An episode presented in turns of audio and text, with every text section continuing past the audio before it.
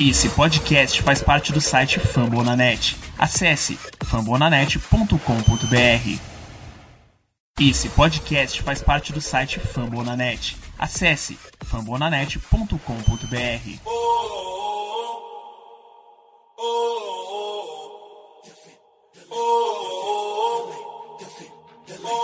Cleveland, get on your feet and make some noise for your Cleveland Cavaliers!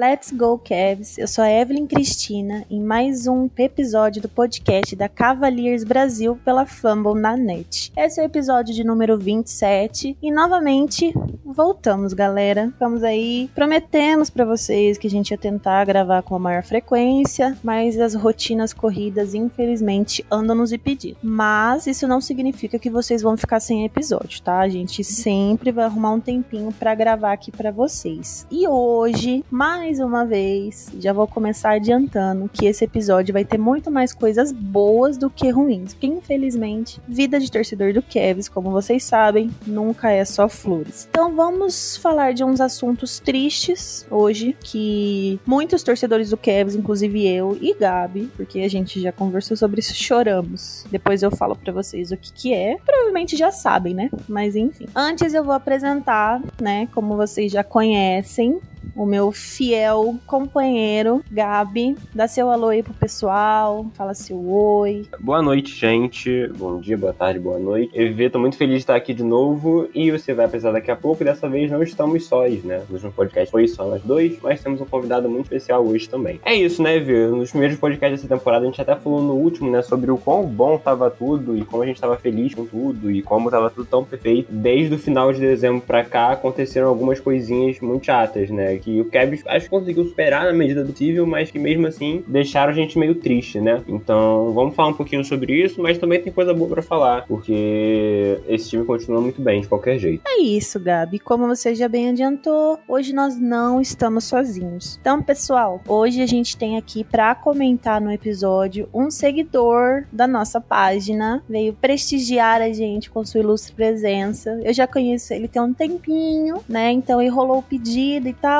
e ele está aqui. Ele chama Henrique, ele é um seguidor da página. E Henrique, eu tô muito feliz de ter você aqui gravando esse episódio com a gente. Se apresenta aí pro pessoal, dá seu oi. Oi, oi, gente, tudo bom? E quem tá falando é o Henrique. E muito feliz hoje de estar participando do podcast, né? Como você falou, é, a gente já conhece o tempinho. Hoje tô falando pela primeira vez com o Gabi também, um grande prazer. E é, nada melhor do que falar um pouquinho desse momento do, do Cleveland Cavaliers, tudo que tá rondando, né? Conturbado, porém ainda sobrevivemos aí nessa primeira parte da temporada, mas enfim, muito feliz, um pouco nervoso, mas tô, tô ansioso para começar a falar sobre o nosso grande time que a gente tanto ama. É isso, não precisa ficar nervoso não, porque é só uma conversa entre amigos aqui e tá tudo certo.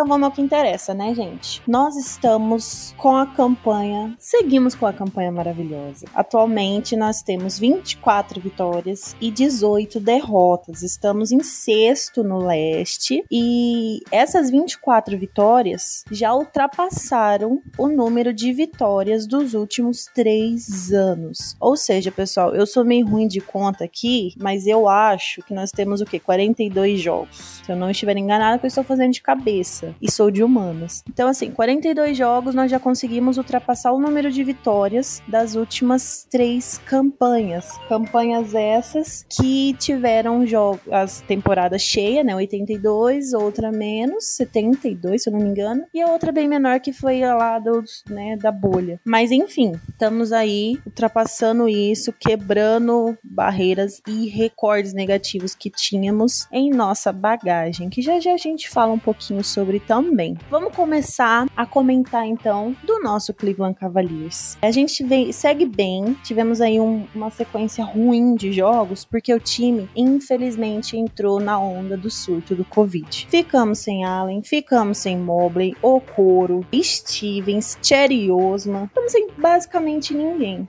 exceto Garland e Rubio em primeiro, né? Ali em primeiro lugar. Depois o Garland acabou entrando também, ficou fora. E gente, o time sem o Garland não funciona. A gente já teve essa prova, né? Nos, nos anos anteriores nós tínhamos a Sexton dependência, agora a gente já percebeu que a gente tem a Garland dependência, porque sem ele o time simplesmente não flui, não tem jeito. Ele comanda demais ali e sem ele a coisa não anda. E num desses jogos assim que a gente tava sem muitos jogadores por conta da Covid, nós fomos enfrentar o Pelicans, né, lá em Nova Orleans. E nesse jogo, infelizmente já vou começar com, coisa, com as coisas tristes, tá, gente? Nosso médico Rubio sofreu uma lesão que o tirou da temporada também. Então, ele, juntamente do Sexton, infelizmente estão fora da temporada. O Rubio aí que vinha muito bem, todo mundo sabe, né? Ele vinha comandando sempre a segunda unidade do Cavs ali junto do Kevin Love e infelizmente se machucou. Ali na, na hora que ele caiu, no finalzinho do jogo, gente. Na hora que ele caiu, a gente já ficou preocupado porque ele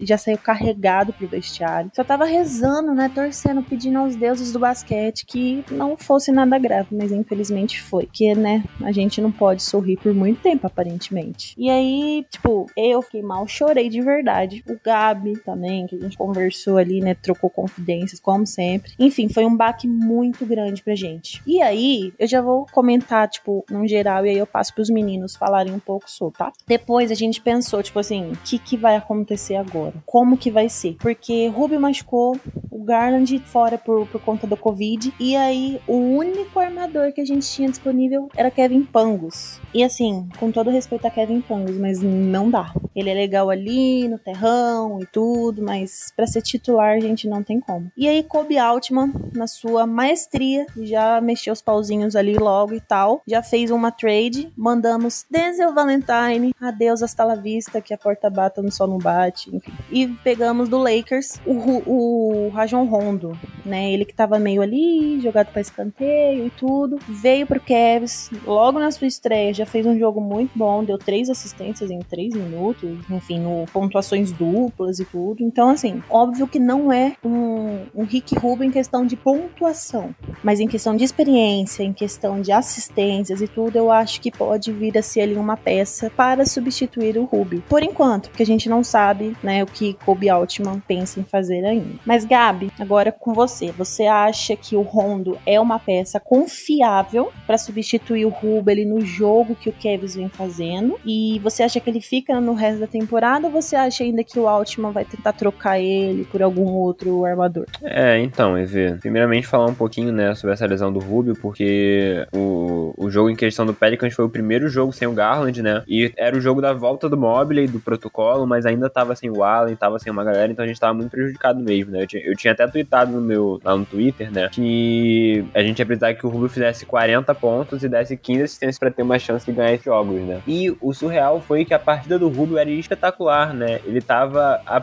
a prestes a fazer um triplo-duplo, né, que seria o primeiro triplo-duplo do Cavs desde LeBron, a gente teve a felicidade de ontem, né, no dia que a gente tá gravando ontem, o Garland conseguiu bater essa marca do triplo-duplo, mas o Rubio ia fazer isso num jogo espetacular dele, ele e o Mobley jogando muito, o Cavs liderou muito tempo contra o Pelicans, mas no final acabou entregando e rolou isso, né, faltando acho que dois minutos para acabar o jogo, o Rubio sofre uma das lesões mais graves possíveis, né, não é aquela do tendão de Aquiles, mas ele rompeu o ligamento do joelho, então assim, é fora de temporada, e o que a gente pode desejar agora é melhoras, né, pro Magic Rubio, eu espero que não tenha sido o último jogo dele com o Cavs, eu torço muito para isso mesmo, porque eu gosto muito dele e ele tá fazendo uma temporada tão boa, mas enfim. Mas sobre o Rondo, né, eu acho que nas circunstâncias que a gente tava, foi um bom movimento do Kobe, né, quando o, o, o Rubio se machuca, eu, eu, tentei pensar em alguém, né, eu gostava muito da ideia de tentar um Goran Dredd, que tá escanteio lá no Raptors também, mas que não vem jogando, entendo, e o Rondo é um cara que tem mais experiência mesmo em playoff, né, essas coisas que é o que é o que o Kevin vai tentar disputar agora. Eu acho que o Rondo, ele não é o Rubio, né, como vocês falou, EV, principalmente na pontuação, mas eu acho que até nos outros aspectos, porque o Rubio é mais jovem, tem, tem mais vigor nesse momento da carreira, né, óbvio que a carreira do Rondo é, na NBA é superior ao do, ao do Rubio, né, mas como jogador de basquete geral, o Rubio na seleção também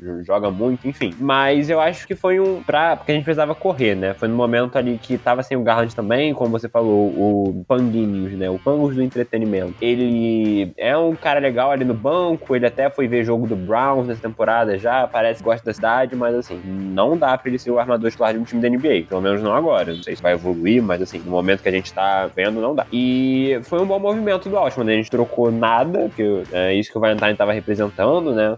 Basicamente. Então achei que foi um bom movimento e ele tá se destacando até agora, o Rubio, né? Ele foi um dos poucos que se salvou até contra o Golden State no jogo que a gente teve. Fez, fez mais um bom jogo on, é, ontem, não, né? Que ele não jogou, mas enfim, antes, de, antes do jogo contra o Warriors. Enfim, acho que o, que o Rondo tá bem e ele parece muito motivado, né? Era, era essa a minha maior preocupação, mas ele se pareceu muito disposto a vir jogar no Kevin e fazer parte desse projeto. Então fiquei animado. Só, só para encerrar, sobre trazer outro armador nessa temporada e, ou trocar o Rubio, né? Que você falou. Eu acho que pra, a gente até vai falar um pouquinho mais disso no, no final do podcast, porque tem perguntas sobre isso, né? Na, na nossa audiência. Mas eu acho que pra gente trocar o Rick Rubio nessa situação que ele tá machucado, tem que ser por uma coisa muito específica e eu, eu vou dizer, né? De um jogador que tem um contrato longo, não muito longo, mas de mais do que essa temporada e que seja um contrato muito alto, que é o time queira se livrar do salário, né? Porque o único benefício que você vai ter pegando o Rick Rubio agora é que o contrato dele acaba no final do ano e você se livra de um salário de quase 20 milhões de dólares. Mas tirando isso, não tem muito outro motivo para algum time pegar o Rubio, né? Então eu, eu acho que não vai rolar. Sinceramente, eu acho que o Rubio vai ficar e aí a gente vai ver como é que vai desenrolar para se ele renova, como é que vai ser a recuperação dele. Eu torço para que renove. Mas é isso, Evê. Eu sou do time Fica Rubio também, porque completamente apaixonada pelo espanhol eu estou, né? Sempre fui, na verdade, mas agora muito mais porque ele está vestindo a camisa do meu time e eu espero de verdade que ele fique. Bom, então é, eu, eu também tenho essa, essa ideia, né, de que é difícil a gente conseguir, assim, uma maior segurança no nosso elenco, principalmente vindo do banco, sem esse scorer, né, porque a gente tá sem o Sexton, que com certeza era o maior do nosso time, e agora o banco também perdeu uma força muito grande, que era o Rubio. Então, eu acho que se o, o Kobe for se mexer agora nessa trade deadline ou alguma coisa assim, a ideia principal tinha que ser conseguir um scorer, porque é o ponto principal pra gente, né? Eu acho que o time já tá ali bem encaixadinho, o Garland tá se consolidando muito bem como armador e tudo, então eu acho que armador no momento, com a chegada do Rondo, não, não é tão necessária, né? Eu acho mais importante um scorer, concordo com isso que o Henrique falou. O que você acha, Gabi, sobre isso? Se a gente tiver que buscar alguém, né, vendo as nossas lacunas do elenco, seria um scorer que possa jogar ali na 2 ou na 3, né, que era o caso do nosso querido Ken Reddish, que era um sonho de muita gente, mas que na tarde de hoje foi trocado, né, pro, do Atlanta pro Knicks. Então, perdemos essa oportunidade de mercado que era interessante. Um assalto, né, diga-se de passagem. Sim, é, é, eu acho que o Hawks vai se arrepender dessa troca. A não ser que, tava até comentando com você, né, antes, a não ser que tenha alguma coisa que o Hulk saiba que a gente não saiba, isso às vezes acontece, né? Mas olhando pelo que a gente já viu em quadra e o que rolou na troca, eu acho que o Hawks vai se arrepender. Mas enfim, o Ken Reddish era um cara que se encaixava muito pelo sentido dele ser um cara alto, que, assim, se precisar, a gente conseguiria jogar Garland, Okoro e ele na quadra juntos, né? E não prejudicaria tanto. É diferente, por exemplo, do Levert, que muita gente tá falando, né? Que é um cara ali mais da 2, que leva muito a bola, mas que eu não sei se funcionaria esse, essa galera, todo mundo junto em quadro. Eu acho que o Reddish era realmente um cara bem maneiro de se olhar, né? Pra esse time do Kevin. Mas, infelizmente, não vai rolar. Eu acho que eu ainda, assim, a não ser que tenha uma oportunidade de mercado muito boa, que a gente sabe que o Kobe, que o Kobe Altman consegue encontrar, né? Porque já, já tem vários negócios desses. Eu tenho um pouco de receio em mexer com qualquer jogador que esteja na rotação, sabe? Talvez, não acho que vai, sei lá, o Windler, por exemplo, que é um que é, ainda tá tendo muita dificuldade pra se firmar na NBA, né? Não acho que uma pique e ele vai servir para trazer alguém que mude o nosso patamar. Então, talvez eu não me arriscaria tanto, mas eu confio no Kobe Altman. Assim, é muito mais movimentos certos do que errados até agora na carreira dele como GM do Cavs. É isso. E só último, último comentário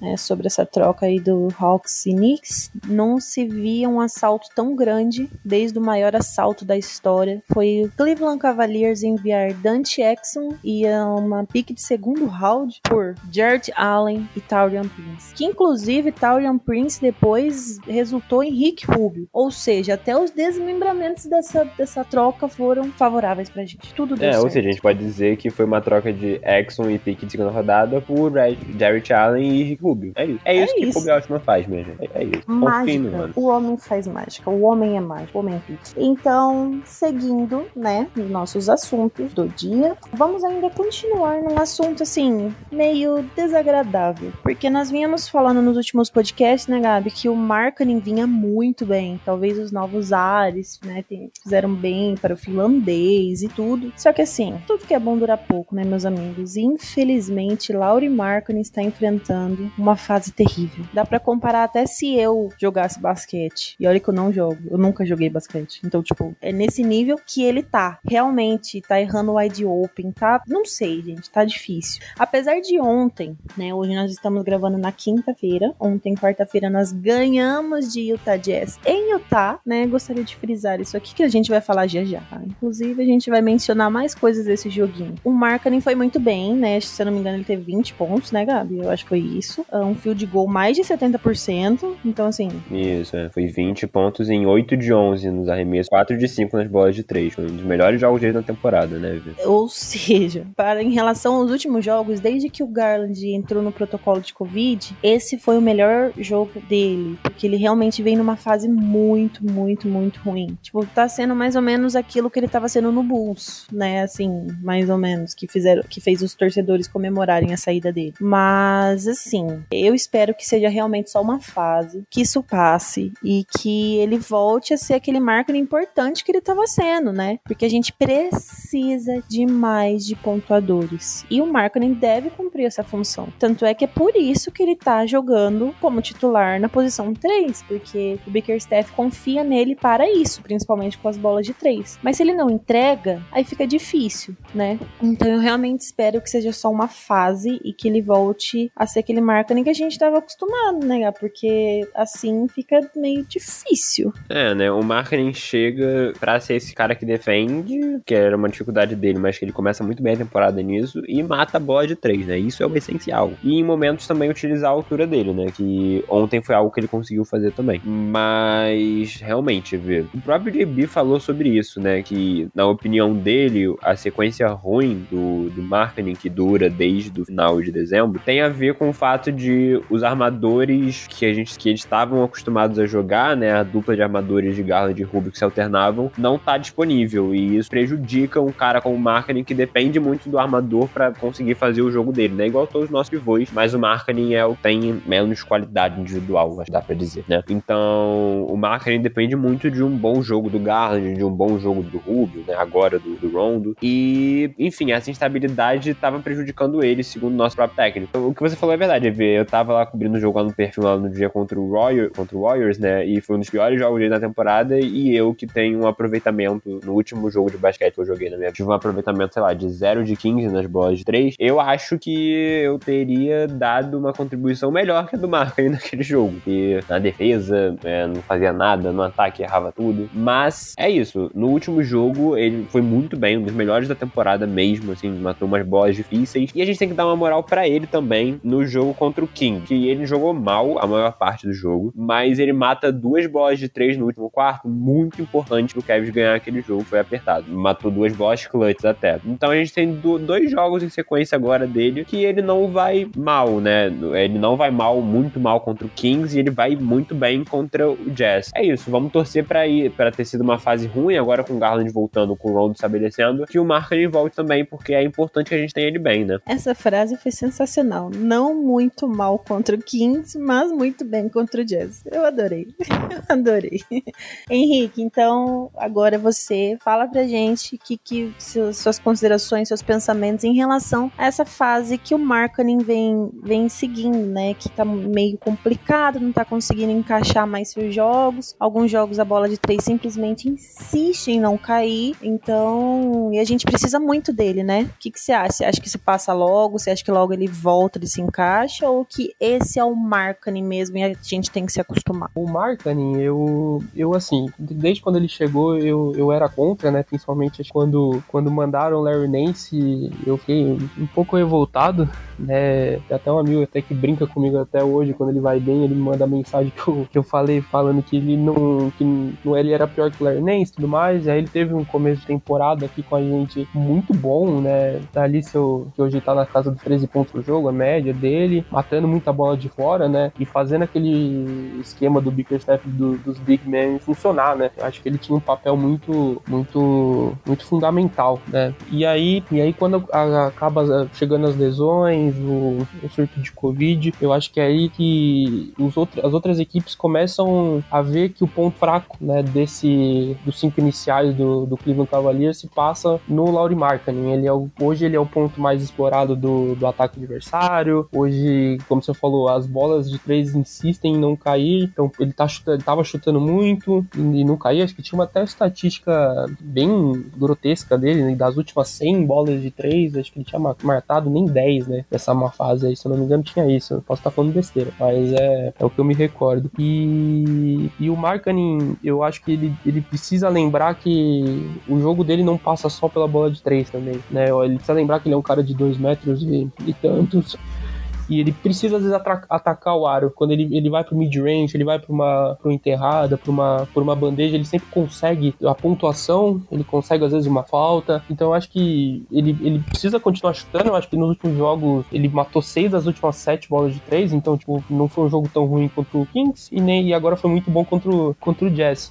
Né? Então ele precisa voltar a confiança dele, mas sempre lembrando que ele é um cara que tem dois metros, que ele tem o um corpo e que ele pode retomar essa boa fase, né? Talvez até aquele Markkanen que começou no Bulls e todo mundo falava que ele ia ser um grande jogador, jogador muito fundamental em, em boas equipes, que era o que ele vinha sendo, né? E aí são coisas para consertar, não deixar explorar tanto a, a defesa dele e também não forçar tantas bolas, né? Fazer aquele jogo inteligente, às vezes um off-ball que, que assim beneficia outros jogadores dentro do lineup para para pontuar, mas eu vejo que o Markkanen está acertando, eu consigo ver um, papel muito importante dele na, no time do, do Bickerstaff. Pois é, este é o Laurie Markkanen, né? A gente nunca sabe direito o que esperar, né? Agora, depois de um começo muito bom dele com a gente. Mas seguindo assunto, porque vocês sabem como é que é, a gente fica tempo sem gravar, mas quando grava, é sempre recheado de assunto, né? E agora vamos emendar também dois assuntos, igual a gente fez com o Ruby Rubio e Rondo. O Coro, igual o Gabi mencionou aí, né, pessoal, entrou no protocolo de Covid e tudo e tal, e estava jogando muito bem. Estava numa fase muito, muito, muito boa. Infelizmente entrou no protocolo de Covid e não voltou tão bem né? Assim, não é que ele não voltou bem, ele voltou, mas não na, no nível que ele estava antes, né? No ponto que ele estava. Então, aí isso fez algumas das pessoas, assim, que eu vi, né? Pelo menos nas redes sociais, falarem: ah, mas o Okoro caiu de produção. Acho que nem tanto, é porque a gente sempre espera um pouquinho mais os nossos meninos, né? E, mas enfim, o Okoro voltou do protocolo de Covid e logo acabou se lesionando. Inclusive, ele ainda está fora do time time, porque ele lesionou o cotovelo, a mesma lesão que tirou o Mobley de alguns jogos. É, o Okoro se lesionou. E aí quem foi fazer as vezes dele foi o homem, o brabo, o incrível Lamar Stevens. Que homem. Eu não sei se vocês sabem, se não sabem, vão saber agora, descobrir agora, porque Cavaliers Brasil Podcast também é cultura, que Lamar Stevens foi o criador da cultura que o Kevin está implementando, a dos dogs. Não sei se vocês já viram também alguns jogos antes, alguns vídeos de antes e depois dos jogos, onde os jogadores simplesmente estão latindo, né? Até o, o Austin Carr entrou nessa brincadeira de latir, né? O Lamar Stevens conseguiu fazer com que Austin Carr latisse. Então, assim, ele implementou essa, essa ideia no time, porque é, nos Estados Unidos, azarão uh, é chamado de underdog. Então, o Kevs entrou nessa temporada, todo todos os rankings, mas assim, o mais, como que eu posso dizer? O mais conceituado, né? Que é o da ESPN de lá, colocou o Cavs em último, como time, prospectos, jovens, tudo, sabe? A gente tava simplesmente em último. E olha como nós estamos na temporada. Então, nós ainda somos os azarões, os underdogs. E aí, com isso, Lamar Stevens simplesmente colocou essa ideia no time e agora tem latido antes, tem latido depois, tem latido durante jogos. Então, enfim, o homem, além de jogar bem, né, que está numa fase incrível, além de ser super carismático, amigão de todos ali do grupo, é um implementador de ideias. Sabe? Eu não sei mais como falar desta lenda viva. Mas brincadeiras à parte, ontem no jogo contra o Utah Jazz, ele teve o seu career high, né? A maior pontuação dele da carreira. Jogou muito bem, 10 de 15 nos field goals. Realmente ele teve uma, acho que se eu não me engano, ele fez 9 ou 11 pontos consecutivos numa run de 21-0 que a gente teve para cima do Jazz. Então realmente ele comandou o nosso ataque, sem mencionar a defesa, que ele ajuda muito, né? Ele realmente é pique Ali, se a gente for comparar, é a melhor, eu acho que é, são os mais próximos que nós temos no elenco, né? Assim, questão de comparação de, de posição, enfim. Então, é, ele tá fazendo as vezes do Okoro e está fazendo bem. Apesar de ser um pouquinho inconsistente ainda, ele vem tendo uma sequência legal e vem tendo bons jogos, né? Então, Gabi, fale pra gente o que você acha do Stevens, se você está surpreso, né, com essa boa fase dele e o que você acha do conceito de underdogs. E você, por um acaso, latiria neste podcast?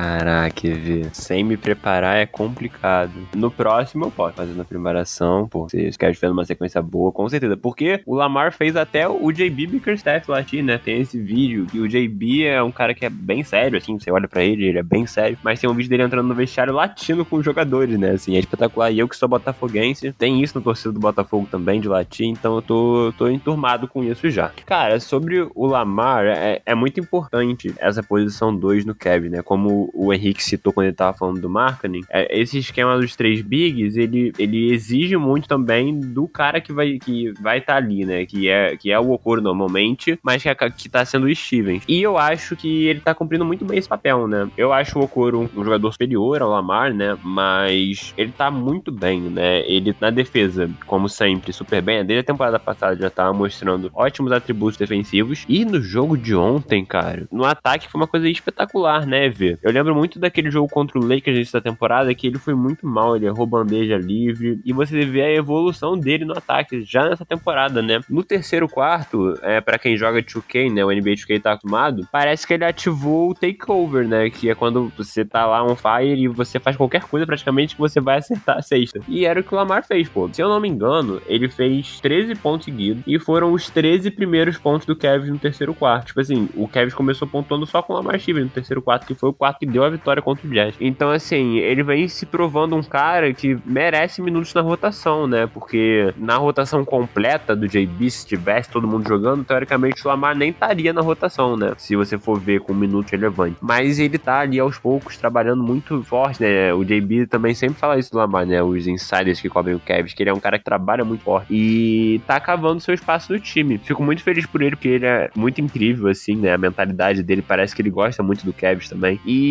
enfim, só para finalizar, mais um movimento de Magic Altman, né? O Lamar Stevens é um jogador undrafted que veio de graça, né, pro Cavs e que tem um contrato aí na casa do 1 milhão e meio de dólares, e assim, é nada na NBA. Então, muito obrigado, Magic Altman. O homem não para de fazer movimentos. Inclusive, só uma, uma notícia rapidinho aqui, uma informaçãozinha, né, na verdade. O Kobe Altman e o JB Bickerstaff, essa semana eles renovaram com o Cavs. Então, ambos estão, né, certos no time. É, isso é, se não fizer nenhuma, né, algo colossal, assim, que os faça sair.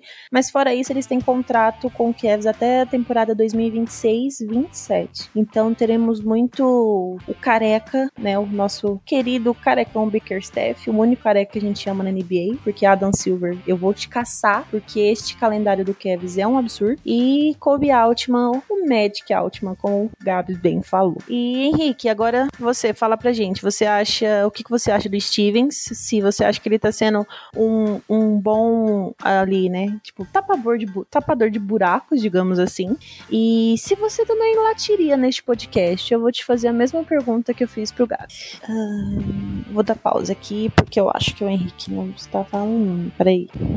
Pode responder já. O Dan, não sei se você percebeu, mas enfim, o áudio do Henrique tava muito ruim, a internet dele, e aí acabou que ele saiu. Então, tipo, pode cortar a minha pergunta para ele, né? E aí coloca do Colby Altman, o JB renovando, para agora que eu vou voltar com o Gabi, tá? Então, seguindo. Uh, e agora, né, mais uma noticiazinha, informação antes de seguir para o nosso Big Tree, que preparem os seus lencinhos, porque este momento é muito triste. Gabi, por favor, não chore. Mas, infelizmente, infelizmente, Taco Fall foi dispensado. Pois é, gente, eu falei para vocês que esse, esse episódio não ia ter só alegrias, né? Ia ter notícias tristes também. Infelizmente, não teremos mais a presença de Taco Fall vestindo a nossa camisa. Assim, na verdade, entre aspas, né? Porque ele tá no nosso time na D-League, mas no Cleveland Cavaliers não veremos mais. Isso porque ele foi dispensado para Goldwyn, que é um jogador que nós trouxemos num contrato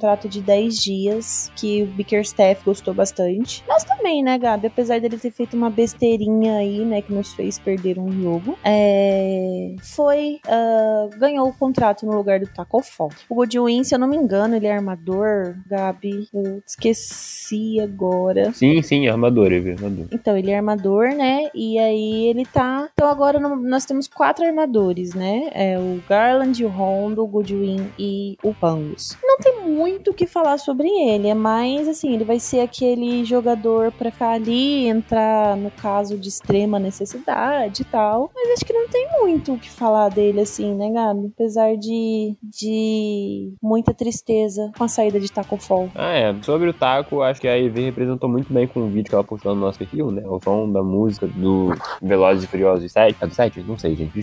Se não for, perdão. Mas é, é isso, né? Been a long day without you, my friend. A gente vai sentir muita falta do Taco. Mas é isso, você vê, tá lá no Canton Charge assim, qualquer coisa. Se o Kevin, quiser, Kevin precisar em algum momento puxar alguém da D-League, pode ser o Taco Fall. Então, talvez algum dia a gente ainda veja ele com a camisa do Kevin. Sobre o Goodwin, assim, ele, ele chega, né, naquele momento em que a gente não tem ninguém na armação, que o Pangos, que não tava dando, e o Pangos tava sendo o cara titular, né? E o Goodwin meio que é, chega sendo reserva dele. E ele começa bem, né? Ele, ele tem um jogo muito bom na estreia, tipo assim, ele traz um vigor, né? Uma briga, é, lutando pela, bola, né? Que é algo que é muito importante, assim, e que é algo que é uma característica que o Pangos não tem, né? Assim, é bem diferente do estilo de jogo do Pangos, mas um cara que é mais agressivo, pontua mais. E o JB gostou muito dele, como você citou. E o que ele consegue agora é ser o terceiro armador, né? O terceiro armador desse time não é mais o Pangos. É, no, é, até no jogo de ontem, é, com o Rondo fora, né? Nos minutos em que o Garland descansou um pouquinho, quem entrou no lugar dele foi o Goodwin, né? É,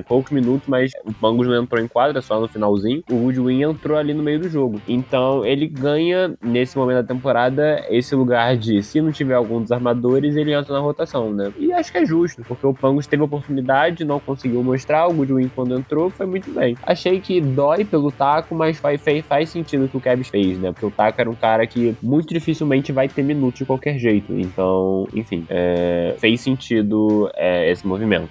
É, e o, o Taco Fall também não é de uma posição que a gente tá necessitado no momento, né? Porque a gente tem o, Allen, aí tem o Mobley que pode fazer, tem o Love que pode fazer, tem o Ed Davis também, que todas as vezes que entrou foi muito bem. Então, assim, a gente tem, tem jogadores para essa posição. Então, realmente, não haveria necessidade do, do Taco Fall. Prosseguindo, vamos entrar agora naquele assunto que já me faz colocar um sorrisão no rosto, porque vamos falar de Darius Nar Garland, o, o brabo, o maravilhoso. Não, agora, agora Lamar Stevens talvez eu tipo, né, tenha exagerado um pouquinho. Agora não, agora eu tô falando de verdade. Simplesmente o nosso futuro All-Star. Um dos dois representantes de Cleveland Cavaliers que teremos no All-Star, que esse ano é em Cleveland, pra quem não sabe. Ontem, no jogo contra o Utah Jazz, o nosso menino conseguiu seu primeiro triplo-duplo na carreira. Simplesmente 11 pontos, 10 rebotes e 15 assistências. Tá bom para vocês? Tá bom para vocês? O Garland, que inclusive tem 11 jogos de mais de 10 assistências. É incrível. O menino tá muito, muito bem. Tá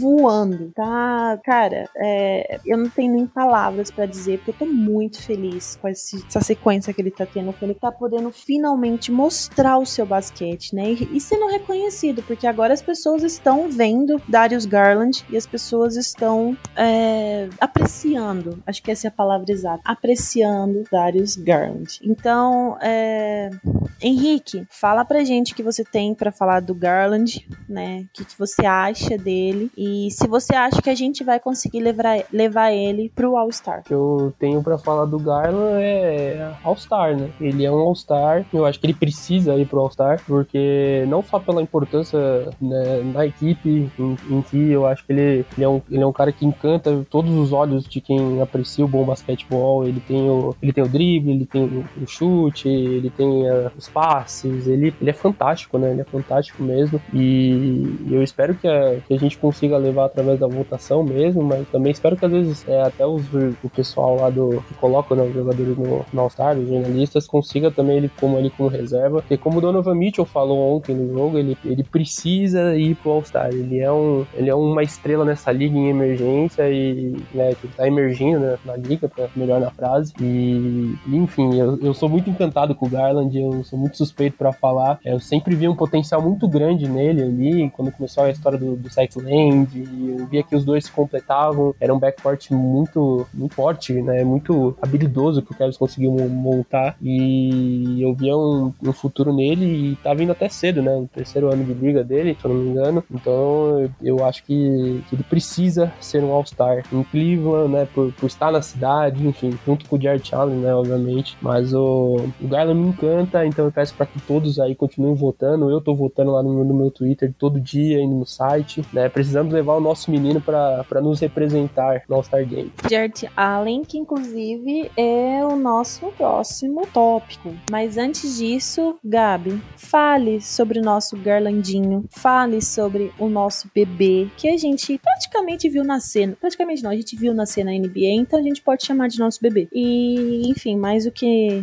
ninguém, todo mundo sabe o quanto Cavaliers Brasil é apaixonado em Darius Garland, tanto quanto eu estou cobrindo jogos, quanto o Gabi. Então vai lá, Gabi, fale, despeje o seu amor sobre o Darius Garland. Ah, é isso, né? A gente viu ele nascer na NBA com certeza e tá vendo ele se tornar um All-Star, cara. É isso, ele tá se tornando um All-Star, vai ser All-Star como o Henrique falou, a gente merece isso em Cleveland. Temos que ter o, o Garland e o Jared Allen no All-Star, no All-Star Game, né, fisicamente. Porque a gente vai ter outros representantes, eu acho, em outras coisas, mas no All-Star Game a gente precisa deles dois. E, cara, o Garland é, ele é espetacular, viu? como você falou mais cedo, né, nos jogos sem ele, o ataque é muito prejudicado, né, muito prejudicado. Porque acaba que todo mundo no time acaba dependendo um pouco do Garland, né. O Mobley para funcionar melhor, né, com todo o potencial que a gente sabe que ele tem, precisa do Garland. O Allen precisa do Garland. O Marketing, como a gente já falou anteriormente, precisa do Garland. Todo mundo precisa do Garland. E jogando bem, né? Ele teve agora um momento ruim, né? Porque a gente teve essa informação até depois do jogo contra o Warriors, que ele foi bem mal. Ele tá jogando com uma dor nas costas, né? Que eh, a gente tá numa viagem, que a gente vai falar um pouquinho dela, né? Mas a gente tá numa viagem pelo Oeste. E o Garland sentiu uma lesão, né? até no próprio jogo contra o Golden State, que não foi um dos melhores deles da temporada. Ele faz um jogo ruim contra o Kings, principalmente no primeiro tempo, bem ruim, mas ele aparece muito bem no último quarto, com cestas e passes decisivos também naquele jogo. E ontem ele foi bem mal nos arremessos, mas, como a já falou, né? Triple-double, 15 assistências, então compensou. O Garland até quando joga mal faz, faz o Garland jogando mal faz um triple-double. É, e é isso. Isso, isso é um All-Star. Então, é muito legal ver ele jogar, né? É muito legal ver ele comandar esse time se tornando realmente cara que a gente depende nele no ataque. E então, hum, gente já até falou sobre isso, né? Sobre quem é o jogador mais importante do Kevin, que eu fiquei naquela dúvida com o Jared Allen. Mas é isso, você vê. Sem o Garland, esse ataque não funciona, então ele é muito necessário. E tá, muito, tá sendo muito legal ver ele. Temos que colocar ele no All-Star. Se você quiser até fazer a propaganda aí de como que a gente pode colocar o Garlandinho no All-Star pra galera, eu acho que é muito válido. Sim, com certeza, é importantíssimo. Para quem não sabe como que vota no All-Star, no aplicativo da NBA tem lá a opçãozinha para você montar o seu time tanto do leste quanto do oeste. Porém, se você for fazer, é obrigação moral colocar o Garland e o Allen pro seu time do leste, tá? Você pode votar uma vez a cada 24 horas, tanto no aplicativo quanto no site, tá? Assim, é uma vez por dia, ou um ou no outro, tá? E no Twitter, você também pode votar fazendo um tweet com a hashtag NBA All-Star e hashtag Darius Garland, hashtag Jared Allen, ou apenas citar o nome inteiro dos dois, ou, ou marcar o arroba deles. Porém, um jogador de cada vez. Não pode colocar os dois juntos, senão não conta voto, tá? E outra coisa que é importante, já que só pode twittar uma vez no dia para cada jogador, importante é dar muito RT né, retweetar os tweets que estão com essas hashtags, porque isso conta voto também. Inclusive, já tá acabando o dia de hoje, porque agora é 11h40. Hoje estava valendo dois votos, então tipo, você dava um retweet e contava dois votos. É, isso é muito importante, porque o George Allen tá em sexto na lista, né, da votação até o momento, que saiu hoje, inclusive, e o Garland está em nono. Então é muito importante a gente continuar votando, principalmente no Garland, para conseguir levar levá-los. E torcer, igual o Henrique falou, torcer para os jornalistas e todo mundo ali também levar ele para ser um reservinha de luxo, né? Nosso menino representando a nossa cidade no All-Star. E complementando rapidinho o que o Gabi falou sobre o Garland, até quando ele joga mal, ele faz um triplo-duplo. Ele teve um field goal muito, muito, muito, muito ruim. Mas impressionou o plus-minus dele, que foi de mais 22. Então, o que esse menino faz esse time rodar é impressionante. É um negócio de doido, tá? E prosseguindo com o assunto, já vamos emendar no nosso próximo All-Star também, juntando com a sua duplinha, né? Que é Evan Mobley e Jared Allen, as nossas torres gêmeas. Os dois seguem muito bem na temporada, não tem muito que acrescentar deles do que a gente já falou dos últimos podcasts, porque é o famoso chover no molhado. Eles estão muito bem, eles seguem bem, né? É, ficaram de fora de, de alguns jogos por conta do protocolo da Covid, mas também voltaram como se nunca tivessem saído. O Mobley, nesse tempo que ele ficou fora, ele acabou caindo para terceiro na corrida pelo Roy, né? Que é Rookie of the Year, para quem não sabe, traduzindo prêmio de novato do ano. Mas agora já saiu, se eu não me engano, ontem, né? A atualização dessa corrida e Mobley está onde nunca deveria ter saído, que é no topo. Vamos torcer para que continue assim, para que o nosso menino, né, leve o prêmio que merecidíssimo. Não tem nem o que a gente falar. É, Henrique, que você tem aí rapidinho, porque não tem muito o que falar mesmo, né? Para falar sobre as nossas torres gêmeas, o quanto você acha que essa, que essa dupla tem futuro no Cavs e da mesma forma do Garland, você acha que a gente consegue levar o Allen pro All-Star? Tower City, ela é maravilhosa, né? Eu acho que essa dupla se complementa de uma forma onde o, o Moblin, ele é muito especial em, em vários aspectos do jogo, né? Dos dois lados da quadra, ele é um cara muito calmo, é um cara que olha o jogo de uma forma que é difícil você ver um, um novato chegar na liga com, com essa maturidade, né? Até parece que ele tá uns três anos na, na liga, e isso ajuda o, o Allen até ser o melhor jogador na defesa e no ataque, né? O Allen também melhorou muito o, o passe dele, se você comparar com o ano passado, ele tá com uma visão muito melhor de jogo, então eu acho que o, o Mobley, a chegada dele em, em Cleveland, trouxe aspectos positivos para todos, né? Ele melhora a equipe em, em vários, em vários aspectos, né? E eu acho que o Allen até mais fácil, talvez, que o Garland para chegar no All-Star, pelo menos na minha opinião, que o, o, o Allen ele tá sempre no, no, no, topo ali, quando a gente fala de pivôs no leste, até na NBA. Então eu acho que ele tem até mais chance que o, o Garland, na minha opinião. E, e seria um prazer, né, ver ele que abraçou a cidade de uma forma que poucos jogadores, quando chegam em Cleveland, abraçam, né? Ele faz parte hoje da cultura Cleveland Cavaliers, da cultura Cleveland em si. Então eu acho que a gente tem que retribuir todo esse carinho carinho que ele tem pela torcida, pela cidade, mandando ele pro All-Star, porque ele é, ele é fantástico jogador, uma fantástica pessoa e tudo mais. Enfim, eu sou muito fã do, do Jarrett Allen e vejo ele, eles dois, essa dupla com muito futuro na liga. São dois caras muito jovens, né? O, o Allen tem acho que 24 anos, o Mobley 21, 20 anos, né? Por aí. Enfim, então eu acho que é um, um frontcourt que vai durar muito na liga e acho que vai ser muito dominante no, no futuro, mais do que já tá sendo agora, né? E, e a gente vai colher esses frutos com, com esses dois em Cleveland, com certeza. É importante falar aqui um negócio que é muito legal, que quase rolou no jogo de ontem também. Aí, Gabi, você já pode começar desse assunto, que é impressionante, né? Vou repetir o que todo mundo já viu, o quanto Evan Mobley é bom. Ele quase fez um triplo-duplo ontem, também junto do Garland. Ele teve 15 pontos, 10 rebotes e 7 assistências. O novato, ala pivô,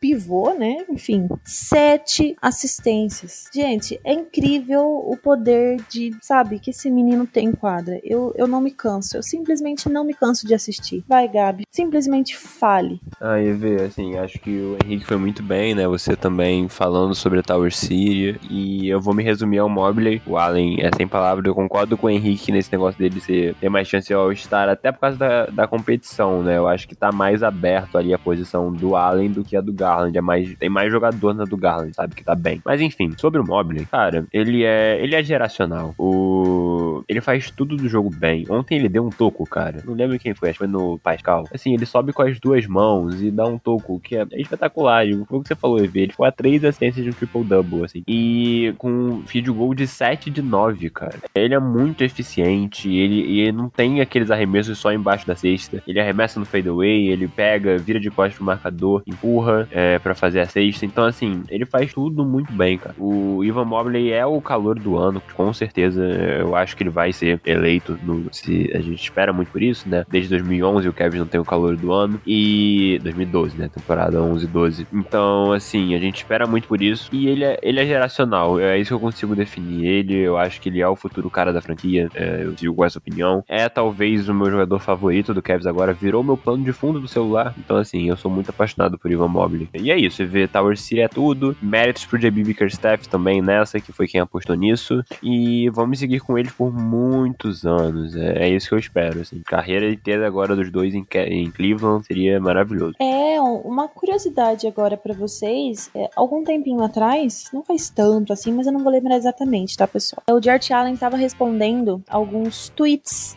do, dos fãs e tal. E aí um fã do Nets, ele comentou alguma coisa, né, em relação a ele, se não me engano, voltar, algo assim. E ele simplesmente agradeceu o carinho do, dos fãs do Nets, mas disse que o coração dele é de Ohio. Então, conquistamos o homem, George Allen, ama Ohio, ama Cleveland, ama os torcedores do Cavs. Eu acho que a gente abraçou ele de uma forma tão boa que ele simplesmente se apaixonou pela cidade e pelos fãs. Então, renovamos com ele, né, também, pô, sem inglês é muito pouco. E, enfim, o futuro aí é lindo, é brilhante, é maravilhoso e eu mal posso esperar para acompanhar cada segundo disso. Cada segundo de Allen, cada segundo de Mobley, cada segundo de Garland que tá jogando uma enormidade. O nível que o Garland tem, a visão de jogo que ele tá, é um passador muito mais fácil, né? Muito mais uh, ele tá com uma visão muito mais ampla. Então, realmente, é, continuar evoluindo assim vai ser. Nós já estamos bem. Com eles melhorando cada vez mais, vai ser muito melhor. Igual o Gabi falou, méritos de Bickerstaff também, né? Que apesar de ressalvas que todos temos com ele, a gente precisa admitir que ele vem fazendo um ótimo trabalho com os nossos meninos. E ainda bem. Gosto do Bickerstaff, eu torci muito para que ele tipo, desse certo e ainda bem que tá dando. Vamos ver até quando? Espero que por muito tempo. Vamos comentar, né, rapidinho, antes de partir ali para as perguntas de, de vocês. A gente tá fazendo uma road trip pelo Oeste, mais uma, né, na temporada, igual a primeira, que a gente saiu, acho que 4-2, se eu não me engano. Gabi Henrique, vocês podem me corrigir se eu estiver errado. Até o momento, nós estamos com três vitórias e uma derrota. Nós ainda faltam dois jogos pra gente fechar essa road trip, que é contra o Spurs, amanhã na sexta-feira, e contra o OKC, acho que domingo. É, não acho que é back-to-back, acho que é domingo. É back-to-back sim, viu? Infelizmente. Ai, NB nos odeia. Adam Silver, cinco minutinhos de porrada com você. Porque mais um, a gente teve um back-to-back já semana com Warriors e Kings. Aí teve um dia de descanso, aí teve o, o Jazz, aí agora então back-to-back. Spurs e OKC. Assim, na teoria, são jogos ganháveis. Porque o nosso time, na teoria, está, não é, mas está, né? Não que não seja, tá, gente? Eu só tô tentando explicar. Está melhor que os, esses dois adversários. Então, assim, são jogos ganháveis. Mas a gente sabe como funciona o basquete. Então, nós podemos sair 5-1 dessa road trip. O que vem sendo algo que o Kevin está fazendo, né, assim, costumeiramente. Fora esse, é, alguns jogos de viagens que a gente teve também, fora de casa, no caso, com o time com várias baixas em relação à lesão e Covid, quando a gente tá com o time ali completinho, bonitinho, a gente tem dado muito trabalho e geralmente saindo vencedores. Então, é jogar direitinho, apesar do Spurs estar tá vindo jogando bem, né? Não sei se, se vocês assistem bastante jogos e tal, mas o Spurs realmente tá jogando bem bacaninha. Então vai ser, tem tudo para ser um jogo muito bom amanhã. Realmente a gente só precisa de Darius Garland, né? A gente tem que torcer para essas costas dele melhorar, para ele conseguir jogar o seu basquete. E Gabi,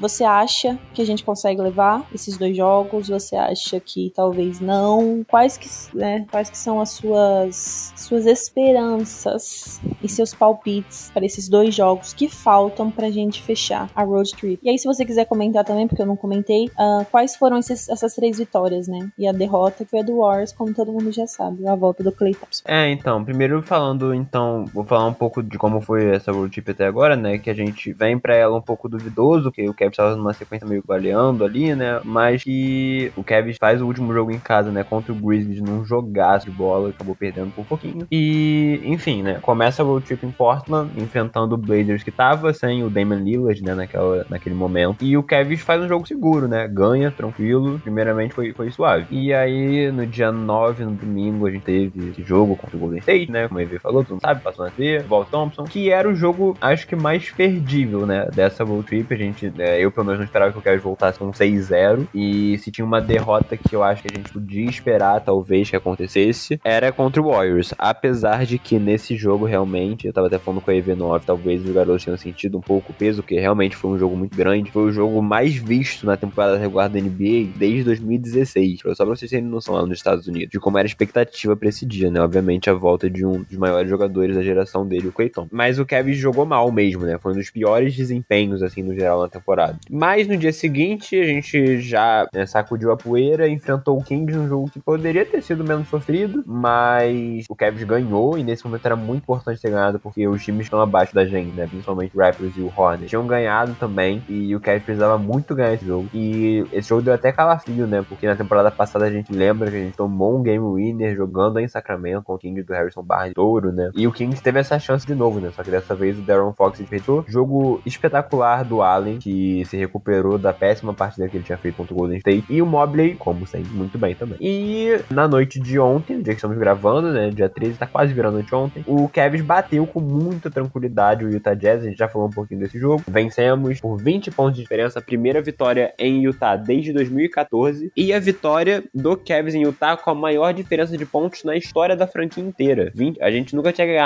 por 20 pontos, por 19, acho que tinha sido 18, né? A marca anterior lá dos anos 70. Nem o Cavs de LeBron chegou perto de fazer isso em algum momento. Uma diferença tão grande no placar. Já foi um pouquinho desse jogo. Sobre os próximos dois jogos, EV, eu acho que realmente, assim, o fato de ser back-to-back -back prejudica um pouco muito porque esses dois times, né, tanto San Antonio contra o KC, são times muito jovens, que correm muito, que praticamente todo mundo da rotação é jovem. Então a gente vai necessitar muito do físico. E vendo de uma de várias viagens, né, fora de casa, isso talvez prejudique. Mas assim, sem medo de falar, assim, parecer soberbo, a gente pode com certeza dizer que o Cavs está em outro momento em relação a esses dois times, né? São dois times que estão numa reconstrução. É, principalmente o San Antonio, né, que acaba de começar, e o OKC que já, já vem de uma temporada, mas que também tá bem ali nos estágios iniciais de reconstrução. O Cavs parece ter saído já disso, né, e, e evoluído a outro patamar nesse sentido. Mas assim, não dá para garantir que vão ser vitórias, né? Eu acho que se a gente conseguir ganhar um desses dois jogos, né, no back-back, já seria um saldo positivo para essa, pra essa viagem que a gente fez pela Costa Oeste. Mas se ganhar esses dois e sair de lá com um 5-1, é um recado de que a gente realmente não, não tá vacilando, né? A gente tá ganhando jogos que a gente precisa ganhar e, isso seria muito importante mesmo. Vamos ver o que acontece. Acho que a gente vai exigir muito do físico e como você falou de o Garland bem. Tomara que esse dia de descanso tá sendo hoje ajude ele. Tomara mesmo, né? Porque a gente já tá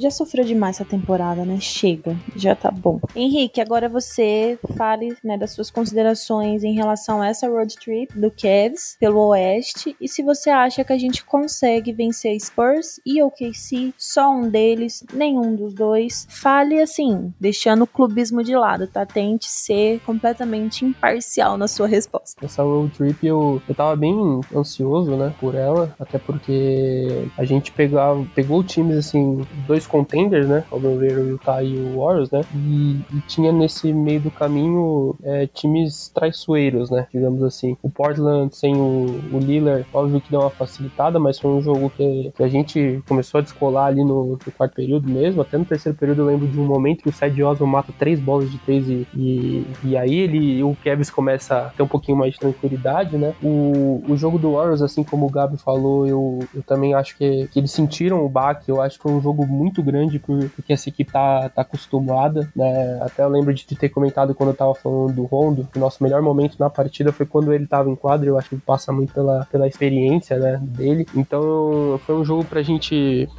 eu acho que pra eles se acostumarem, né, com o que pode estar por vir aí em séries de playoffs e, e tudo mais, né, o, o, jogo do, do Kings, assim, eu acho que foi, foi o que me deixou muito revoltado por conta de a gente ter aberto 10 pontos ali, faltando 2 minutos, e aí em 30 segundos já, já tava um jogo de uma posse de bola, então é uma coisa de, de ajustes para um time jovem, né, a gente também tem que considerar que apesar da, da nossa excelente campanha, o Cleveland Cavaliers é uma equipe jovem que não é preparada para vencer agora, apesar de estar surpreendendo, mas é, são momentos como esse que vai amadurecer essa equipe num futuro próximo. A gente tá almejando coisas maiores do que a gente já tá almejando agora com, com, com vaga nos, nos playoffs. E o jogo do Utah, né? E, que, que foi uma surpresa o, blow, o blowout, né? Que a gente deu neles, né? Eu esperava que a gente tinha uma chance de vencer, já que o, Rudy Gobert tava fora, né? Um excelente defensor, um cara que contribui também na, no ataque, que facilita o trabalho do Donovan Mitchell, mas eu acho que a performance do Cavs ontem, principalmente ali no terceiro quarto, né,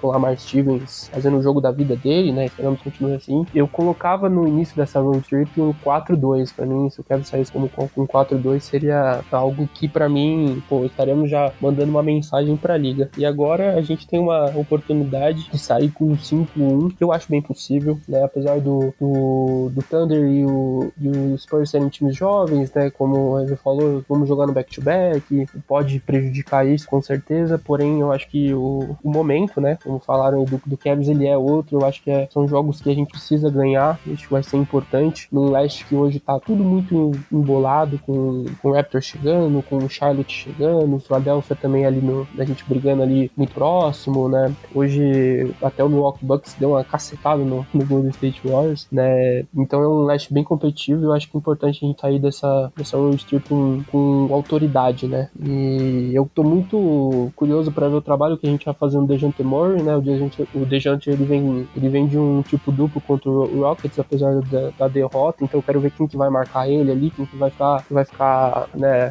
observando os passos dele mais próximos. Mas eu vejo o Cavs vencendo essas duas partidas. Não sei se com tranquilidade, mas eu acho que o, o Cavs vence e, e, pode até vencer bem com uma, uma autoridade, né? Não, não significa que vai ser tranquilo, mas acho que mandando aquela mensagem para a liga de tipo, realmente, né, The Cavs are back e a gente vai brigar até o fim por essa vaga direta, até por mano de quadra, enfim. Eu acho que tem tudo pra gente ser vitorioso nessa road trip e voltar pra Cleveland pra pegar o net segunda-feira, né, com uma moral e com uma confiança muito forte. EV, só pra rapidinho, antes, porque o Henrique falou isso do Dejante, né, do James Murray, quem vai marcar ele, só pra avisar que saiu agora, né, o Ivan da Morel, né, o nosso insider postou, o Okoro está questionável pro jogo de amanhã, tá? Então temos chance do Okoro voltando, que seria uma opção muito boa, né, pra marcar o. Você acabou de, acabei de ver aqui no Twitter, só pra dar esse recado mesmo. Muito bom. É sempre bom a gente ter o nosso roster completo, né? E como... Pô, que notícia fantástica, fantástica. É, tendo ainda mais o, um, um reforço do Okoro, que é muito bom na marcação, né? Como todo mundo já sabe. Então, é sempre bom, né? Ter de volta. Tomara que ele fique disponível amanhã.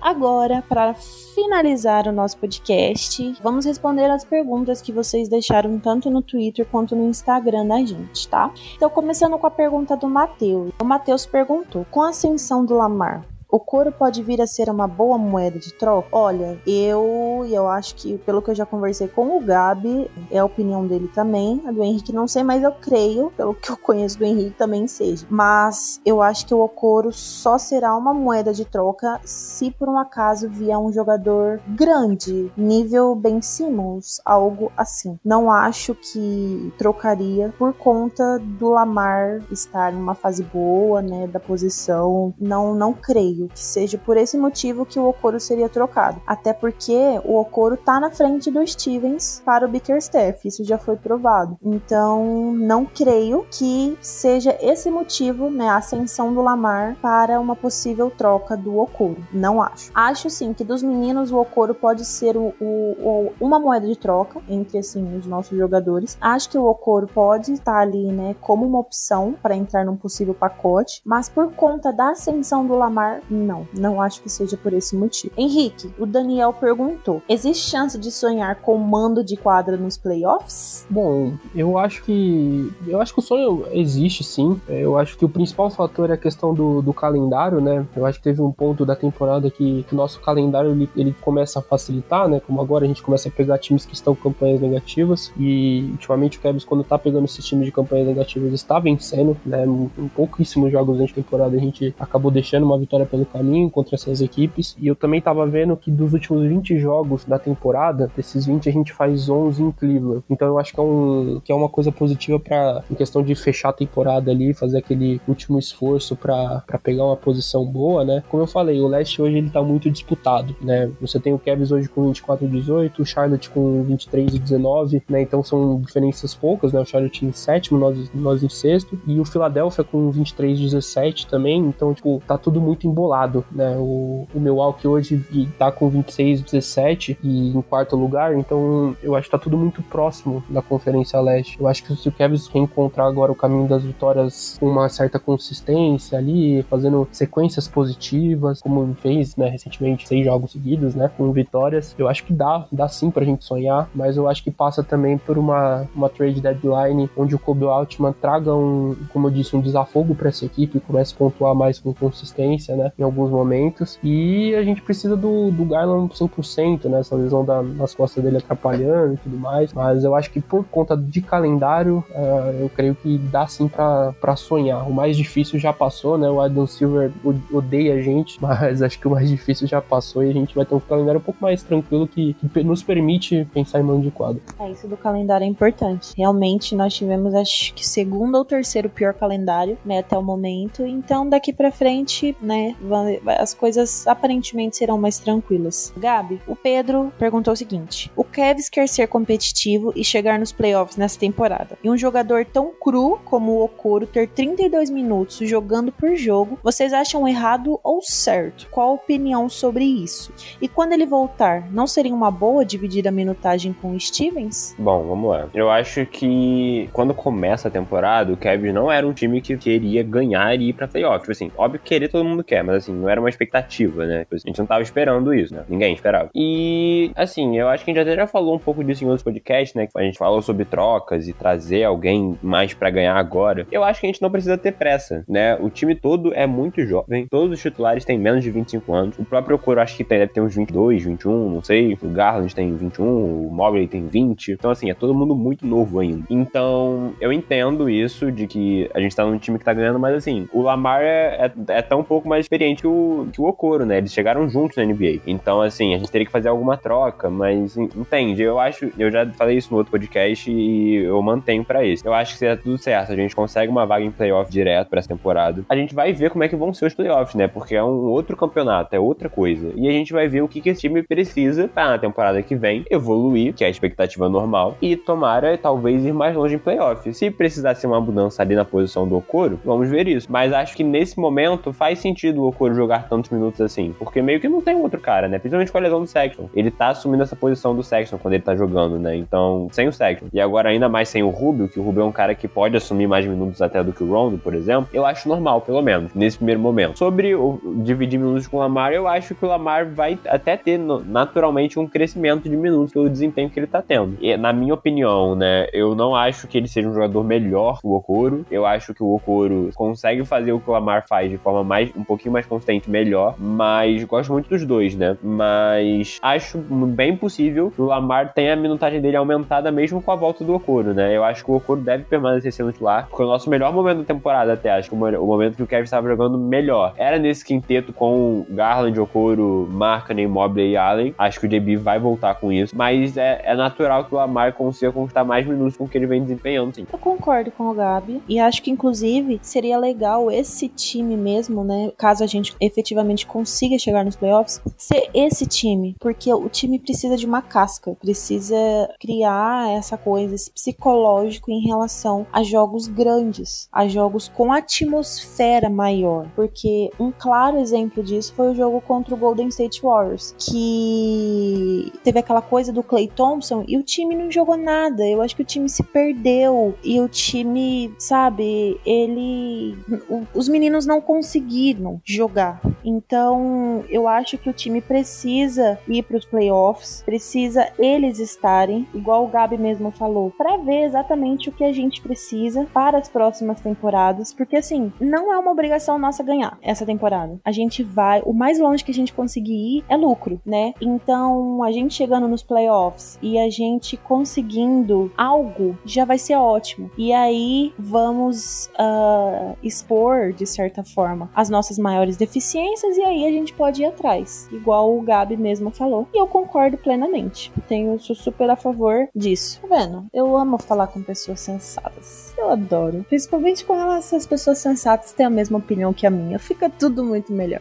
Mas seguindo com as perguntas, uh, o Vitor falou assim: será que o Lakers aceitaria Pangos mais Pix pelo LeBron? Eu, sinceramente, não vejo pacote melhor. Com certeza seria algo muito bom, porque este velhote calvo volta para ficar no banco, que ele não vai roubar o lugar de nenhum dos meus meninos, né, como titular. Então, é isso, volta para ficar no banco, simplesmente. A Gabi, a Gabi que sempre tá acompanhando aqui também a gente. Beijo, Gabi, obrigada, né, por sempre. Tá. Garlandinho no All-Star, possível? Não só possível, como faremos acontecer. Eu tenho fé, tenho muita fé. E para fechar aqui, as perguntas do Twitter, o Matheus, qual troca tentaria, se é que precisa? É claro, para reforçar a equipe.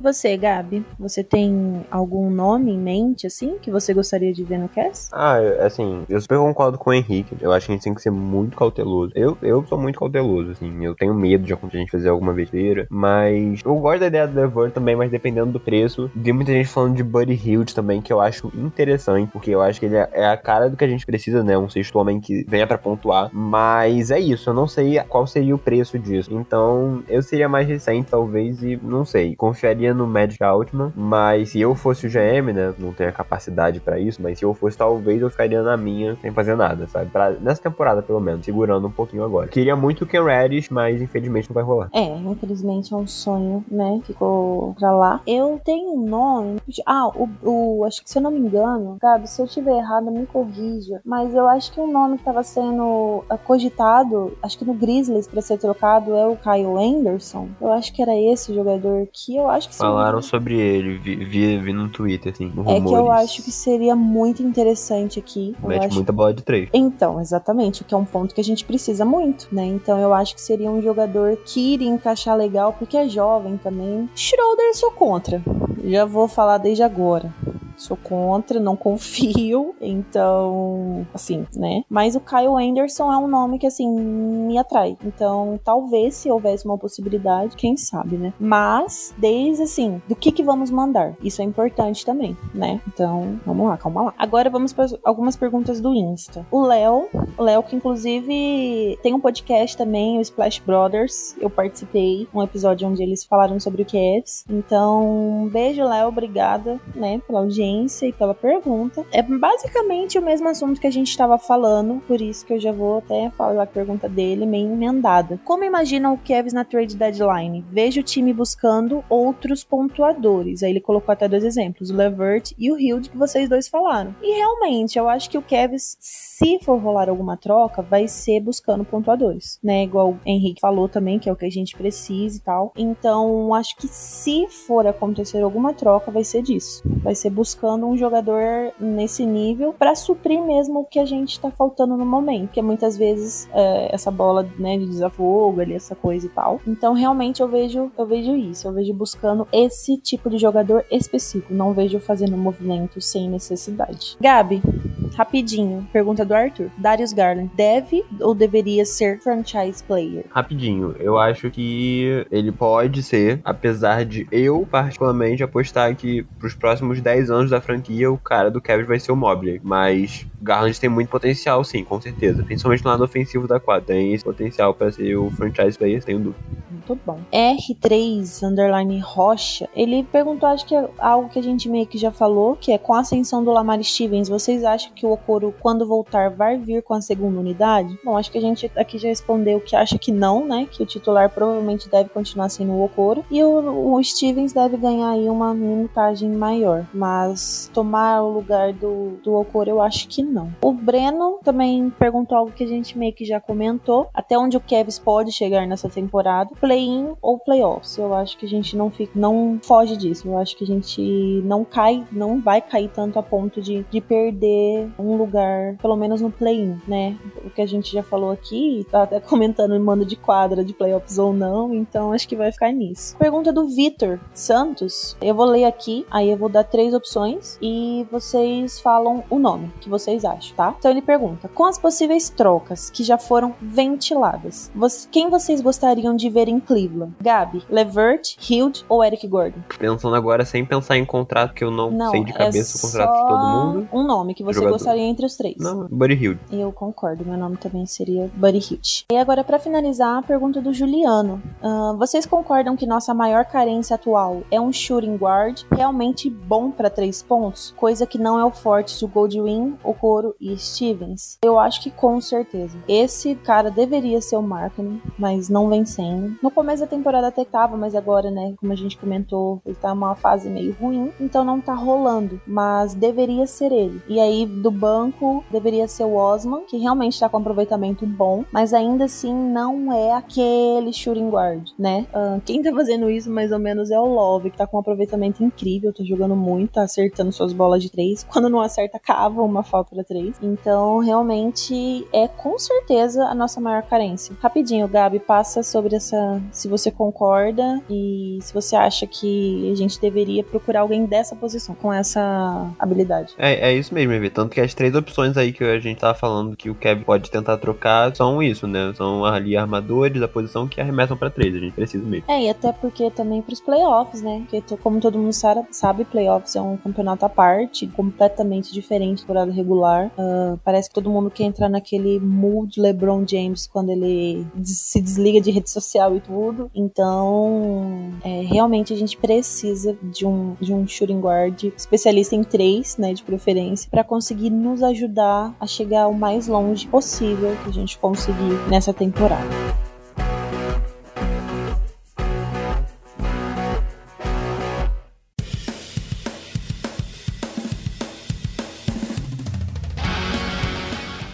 Gente, finalizamos um longo episódio. Esse ficou grandinho, mas ficou recheado de coisas, né? Do jeito que vocês gostam, do jeito que a gente sabe. Então, olha, gente, eu realmente prometo que nós vamos tentar gravar com uma maior frequência, mas as rotinas tá ficando um pouquinho, né? Mas nada que a gente não possa arrumar um tempo, tá? Eu prometo que vou tentar melhorar nisso. Aí eu converso com o Gabi, a gente sempre se planeja e dá um jeito de gravar para vocês, tá bom? Então vamos finalizando aqui o episódio episódio 27, né, do nosso amado podcast. Uh, gostaria de agradecer primeiro ao Henrique, né, que participou aqui com a gente pela primeira vez, um seguidor da página, né, tá aqui participando. Foi muito bom, Henrique, ter você aqui com a gente. Muito obrigada por ter participado e espero que você tope voltar mais vezes pra gente continuar tendo esse bate-papo bacana sobre o Kevs. Quanto aos problemas técnicos, relaxe, todo mundo tem. Quem nunca passou por isso, um dia vai passar também. O importante é que deu tudo certo e o episódio episódio correu lindamente. Agora, Gabi, agradecer você de novo, né, por estar aqui comigo e mais uma vez por ter topado essa experiência de cobrir o Kevs em tempo real, assim, a temporada inteira comigo, sendo meu companheiro, meu parceiro, não só nas coberturas, mas também no dia a dia ali, a gente conversando e surtando juntos durante os jogos, né? Então, suas considerações finais, Gabi. Ah, que isso, Evê. Não, eu, eu que agradeço eternamente eh, por ter me chamado para participar da página e enfim, você sabe, né? Sempre te falei isso. Muito obrigado por mais uma participação aqui. Muito obrigado, Henrique, também por, por participar aqui com a gente. Foi muito maneiro. E é isso, gente. É, não esqueçam de seguir a gente lá no nosso Instagram, né? A gente acabou de bater 650 seguidores lá no Instagram. Que a gente voltou ativa na temporada passada, né? Mais ali final. E agora tá todo vapor lá também. Underline Cavaliers Brasil. E é isso. Até o próximo episódio. E tamo junto, Kevin Nation. Valeu. É isso. Sigam a gente no Instagram. Sigam a gente no Twitter, arroba.